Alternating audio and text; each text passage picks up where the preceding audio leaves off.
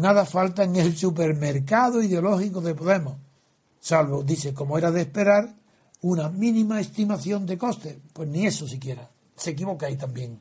Porque el programa que ha hecho un catalán que no pertenece a Podemos, un tal Navarro, al que el propio eh, Pablo Iglesias ha despreciado diciendo que estaba al servicio de los dineros, antes lo, lo ha criticado y ahora lo coge para que haga un programa ad hoc para Podemos. Eso no son programas.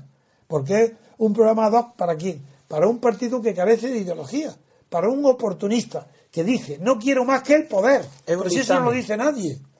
Bueno, es que, de verdad, Daniel, es tan insólito el caso de Podemos, es tan tanta la inmoralidad española, del pueblo español, de los millones de españoles corrompidos moralmente, es tan grande que los que favorecen a Podemos también están corrompidos.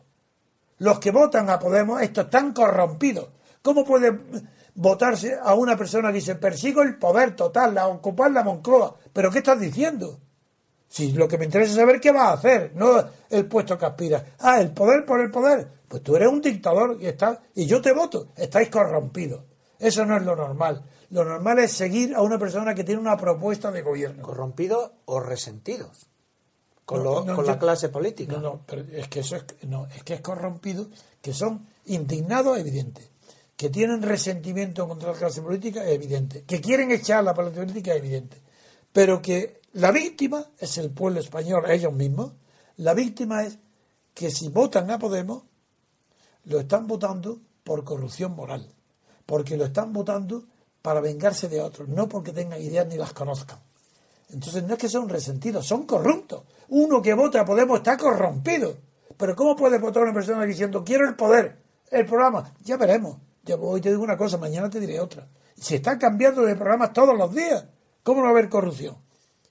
Pero le resulta simpático al votante de Podemos porque no deja de hacer, primero, echa a la clase política que tanto eh, le insatisface y, y odia y porque hay una crítica social que le ha llevado a la clase media a una situación casi desesperada. Sí, pues vamos a hablar de verdad. De verdad es, ¿por qué han tolerado estos millones que votan a Podemos a la corrupción de Felipe González, que le votan nueve millones de estos que votan a Podemos? ¿Por qué han tolerado la corrupción del PP y no echan a Rajoy a ellos? ¿Por qué les votan ahora a Rajoy? Ah, votan a Podemos. parte por la ignorancia política. Ah, pues lo digo. Ah, y entonces, ¿por qué votan? Es que no es una corrupción votar ignorando todo. ¿Por qué no te preocupas de saber algo? ¿Cómo vas a votar? Si qué, ¿Pero qué sabes tú? ¿Por qué favoreces a un grupo que otro? Por lo menos por la simpatía, por la cara. Todo eso es una falta de. Es una falta de probidad. No, no es honrado. No es honrado que las personas.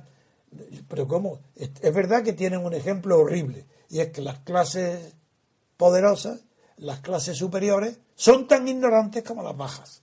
Entonces eso les disculpa algo.